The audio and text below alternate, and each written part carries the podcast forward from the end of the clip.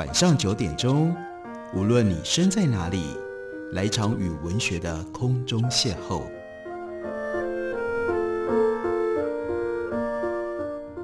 杨照谈书，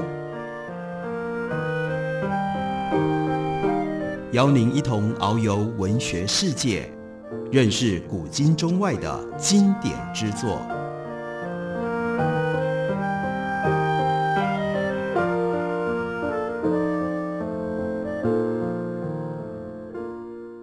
各位听众朋友，大家好，欢迎收听杨照谈书。本节目于台北广播电台 FM 九三点一，每个星期一到星期五晚上九点为大家播出。我是杨照。在今天的节目当中，要为大家介绍的，这是宝瓶文化出版公司的新书，杨双子所写的《我家住在张日新隔壁》。杨双子他的本名是杨若慈，而在书里面，他有告诉我们为什么他没有用自己的本名，却取了一个杨双子的这样的笔名。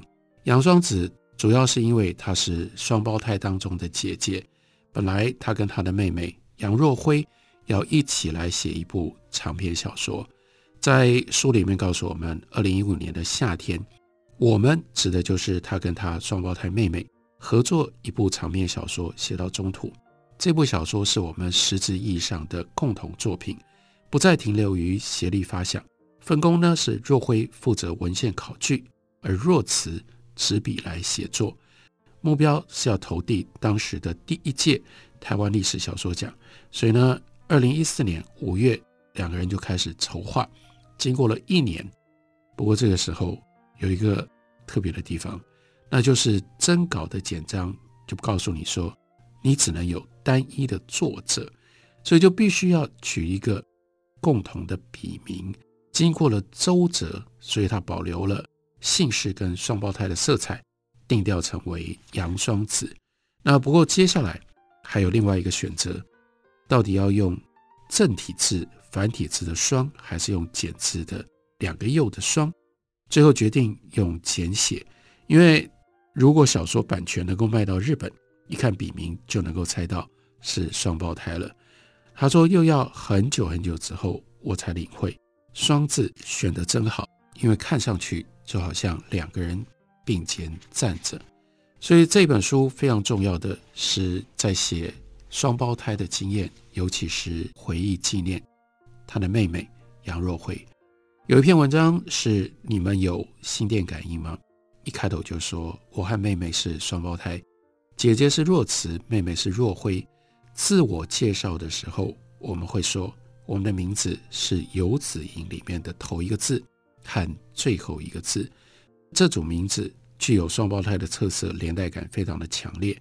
在他们的童年，他是一九八五年出生的，所以九零年代流行过特异功能，所以双胞胎之间的纽带有一种神秘的色彩。新朋友知道他们是同卵双胞胎，所以呢，经常问，最常被问到的问题就是：你们有心电感应吗？他说，虽然在生物学上，同卵双胞胎出世的。只有百分之零点四微小的几率，有一点点神奇。但他说他的经验并没有心电感应。九零年代流行的棋子特异功能，另外流行日本漫画跟动画，叫做《梦幻游戏》。里面呢有一个航树跟角数，他们是同卵双胞胎兄弟。他们有一种特别在漫画里面沟通的方式。角树呢会在他的手腕上面刻字，行树他的双胞胎兄弟立刻在手腕同一个部位就会浮现出伤痕，所以他写了什么字，行树马上就知道就看到了。同学看了漫画就会来问他们说：“那你们也会这样吗？”实事求是，杨双子说：“如果同卵双胞胎一个受伤，例如说一个跌倒，另外一个呢膝盖马上就破了。”那不是很恐怖吗？而且那样呢，生命肯定活得不长。当然，我们后来才会了解这句话不单纯是说笑。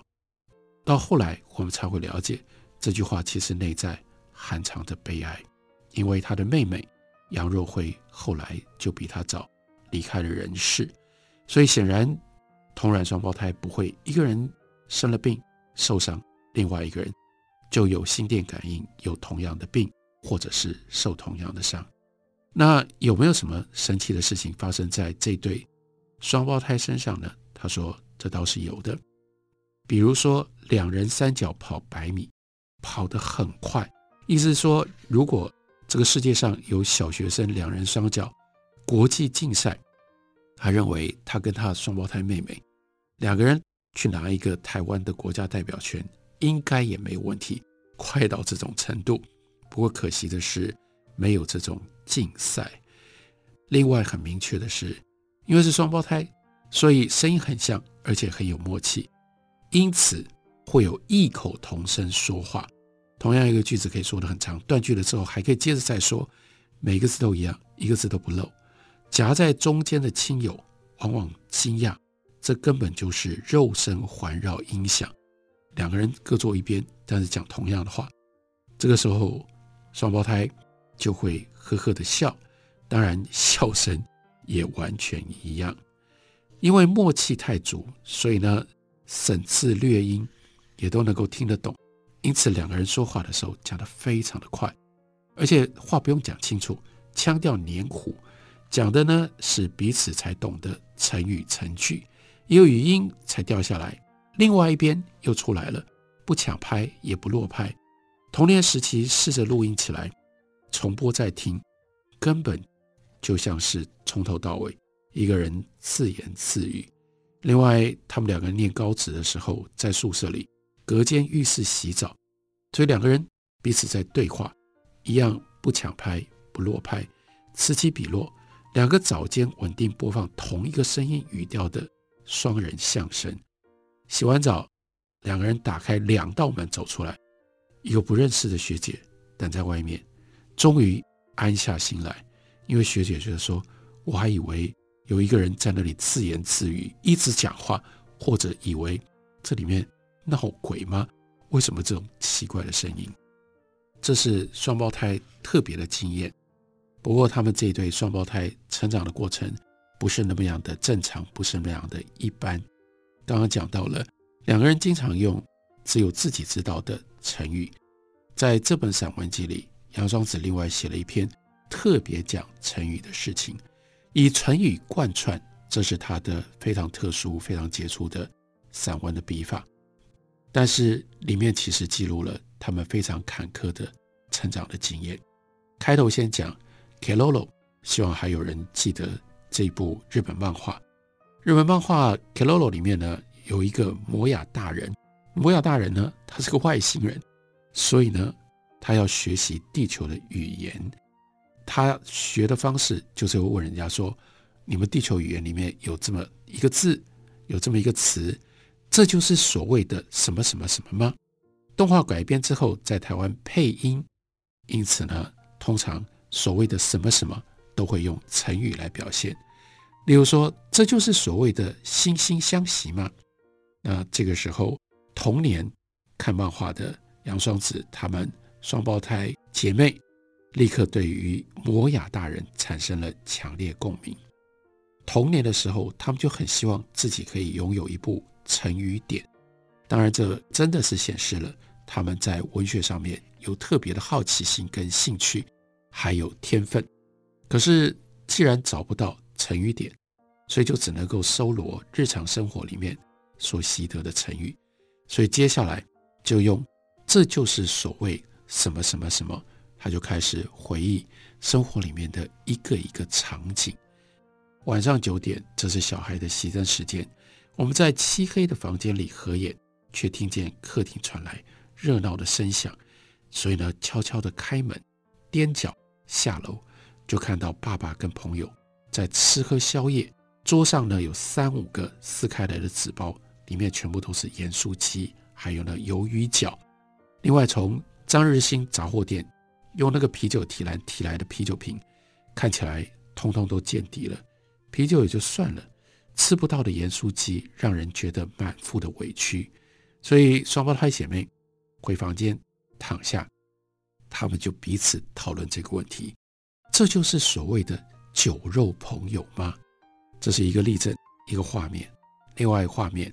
爸爸家里家外的聚餐非常的频繁，聚餐呢一定喝酒，喝酒呢一定划拳，宵夜的时候还要顾虑到音量，但是如果正餐，那就非常的喧哗。苏朗姆苏丁，然后江湖在走，就是要 kiss。那他的父亲呢，划数字拳，五十数二十嘛，这最简单的划拳。那手指要跟上笔画，叠句如歌，杀声震天，手势强劲，行云流水。从来没看懂这个拳要怎么划，因为速度太快，又实在太吵。但是呢，这个爸爸很会划拳，赢多输少，有时候赢到太多了，还要帮输家喝酒。所以呢，我们再去想，这个时候两姐妹又开始讨论：这就是所谓的猪狗朋友吗？还是这就是所谓的狐群狗党吗？他们也同时认真的讨论过：这就是所谓的一丘之貉，或者是一丘之貉吗？那这个貉或者是貉到底是什么动物呢？那狼狈为奸，这个狈又是什么呢？于是，这是他们小时候在低年级两个人之间的特别的困扰，也是特别的乐趣。中年级的时候，得到了简单版本的成语词典，摊开目录，一句一句的读过去。最喜欢那种不是四个字的成语，他们把它当作是成语的升级版。例如说。金玉其外，败絮其中。哦，可以用来描述外表好看而实际草包的人。例如说，贪心不足蛇吞象。嗯，说得很好，像是在讲毒瘾无法收手。又如说，心有余而力不足。这里又有了，其实是藏在表面上开玩笑的，内在有心酸。他说：“我们点头不止。”原来爸爸对我们各种各样无法达成的允诺，就是这种状态的体现。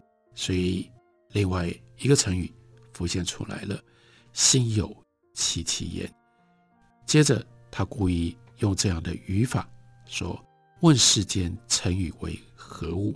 为何处处都对应到了我们的爸爸？因为他们的妈妈跟爸爸离婚了之后，他爸爸自己带着这对。”双胞姐妹成长，这是非常特殊的家庭背景。休息一会儿，我们回来继续聊。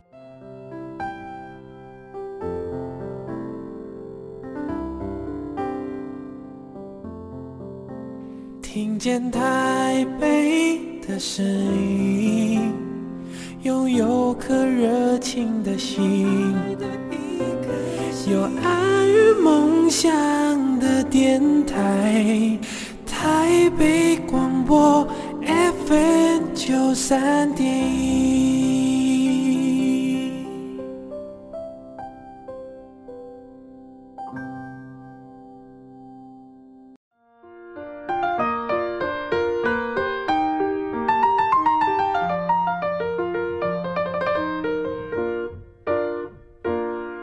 感谢您继续收听《杨照谈书》。本节目以台北广播电台 FM 九三点一，每个星期一到星期五晚上九点为大家播出到九点半。今天为大家介绍的，这是杨双子的《我家住在张日新隔壁》，这是一本笑中带泪的散文集。杨双子用着非常有幽默感的笔法，但他写的是自己成长的经验过程当中，尤其是和他的双胞胎妹妹杨若辉两个人所曾经经历过的各种不同。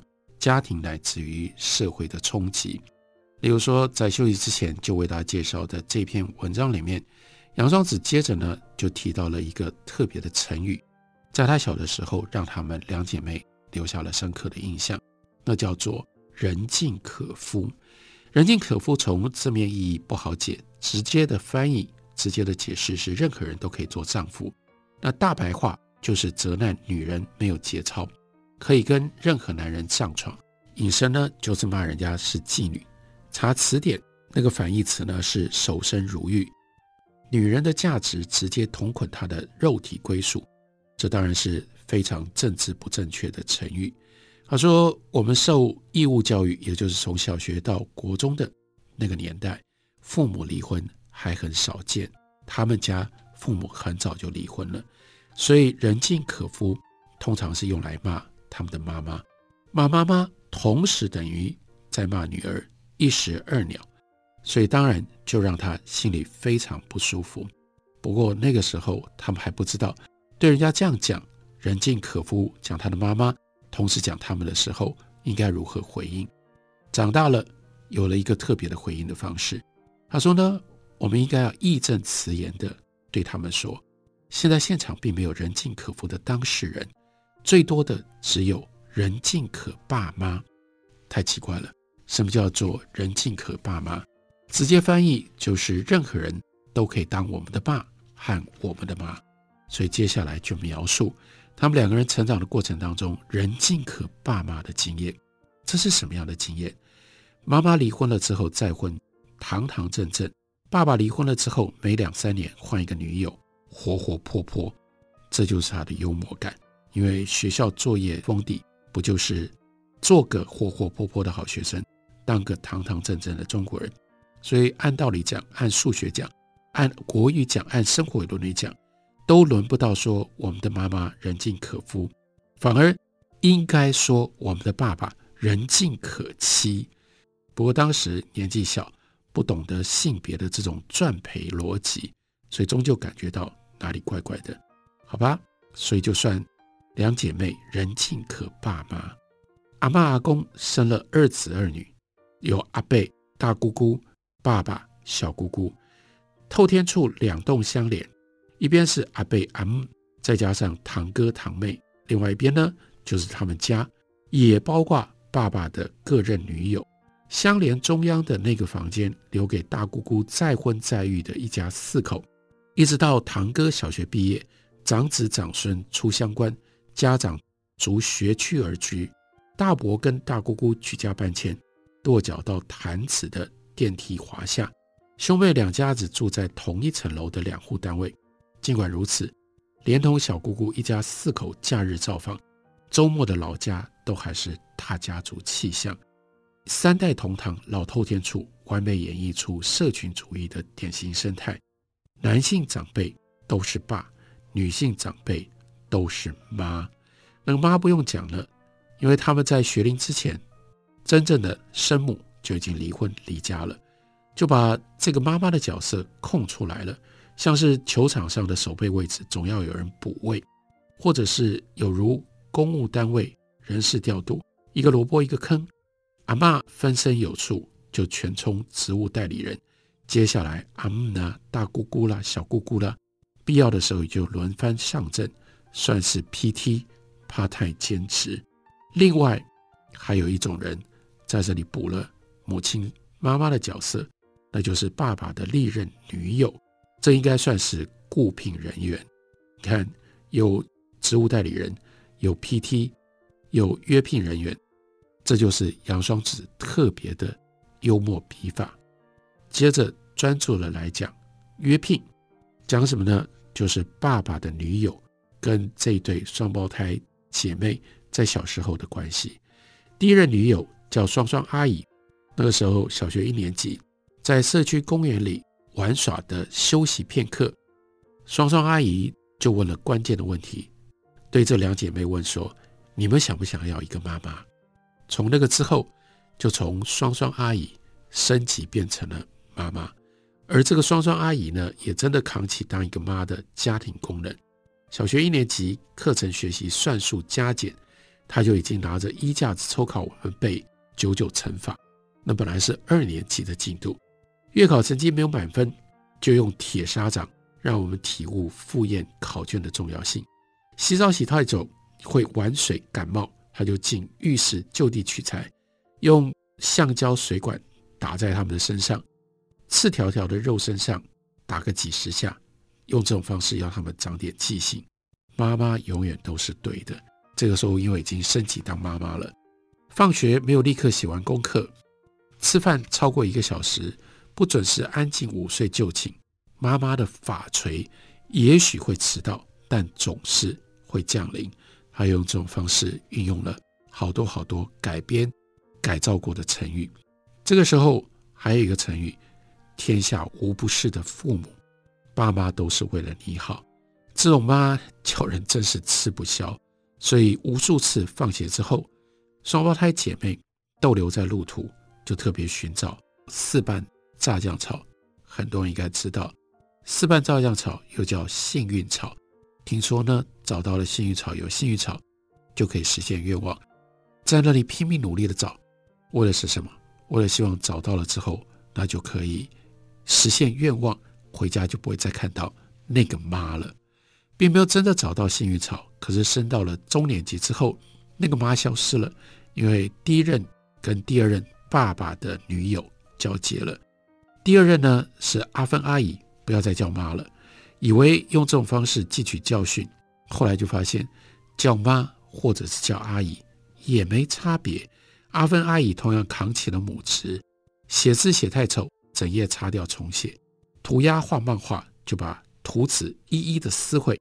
做错事，做错的事情要罚跪或者是挨打，直到哭着说“阿拜姆干”，才会停下来。人生艰难，妈妈这玩意原来怎么换都差不多。到了高年级，再换了一任，第二任退场，接下来有第三任。爸爸的第三任女友呢，比爸爸小十一岁，比他们双胞胎姐妹只大十一岁，而且呢，并没有住进到家里来，是隔三差五留宿过夜，因此就不必要肩负抚育的母职，只是偶尔开车出去兜风坏时，就比较像朋友了。这第三任呢，本来叫娃娃阿姨，但是她纠正说不行，要叫娃娃姐。好吧，这样倒好相处。所以杨双子接着说：“我们人尽可妈，自认阅历丰富，判断娃娃阿姨是真正适合当我们妈的，所以就问她说：‘哎，你会跟爸爸结婚吗？’她说不会。你想要当妈的，他反而不愿意当你妈。那你怎么会想要跟这个男人在一起呢？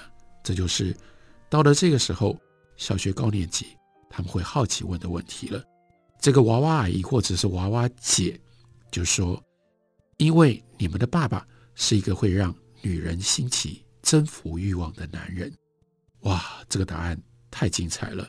生平首次了解男人跟女人之间的关系，并不只是家庭里的爸爸和妈妈，又引发了对于一个成语的摩亚大人式的提问：这就是所谓的干柴烈火吗？这是讲。人尽可妈，接下来那人尽可爸吗？不是只有一个爸爸吗？哦，爸爸这个角色不好说，到底有一个亲爸爸，再加上男性的长辈不好越俎代庖。不过至少还有一个老爸，老爸是谁呢？因为妈妈再婚，妈妈再婚了之后，对他的再婚家庭讳莫如深，一直到成年之后才破天荒。被妈妈邀请到她再组的家庭里，介绍她的再婚丈夫，建议说：如果你们觉得不好意思叫爸，可以叫老爸。两姐妹没有犹豫，既然人尽可妈，何妨人尽可爸，马上叫一声老爸，换来一个餐桌，和乐融融。妈妈跟老爸生了一个弟弟，一个妹妹。老爸另外还有一个前妻生的女儿，年纪比双胞胎姐妹。稍微大一点，大丈夫，因为他们是学日语的，所以出现了日语，没问题。我们也人尽可兄弟姐妹，从人尽可妈到人尽可爸，到人尽可兄弟姐妹，这当然中间内在有许多的心酸，但是他不是用一种苦楚抱怨的方式来表达来写，杨双子把它写成了这样一种既带着趣味。在幽默当中，反而能够收藏更深刻的辛酸感受的特殊散文风格。这本书是杨双子的《我家住在张日新隔壁》。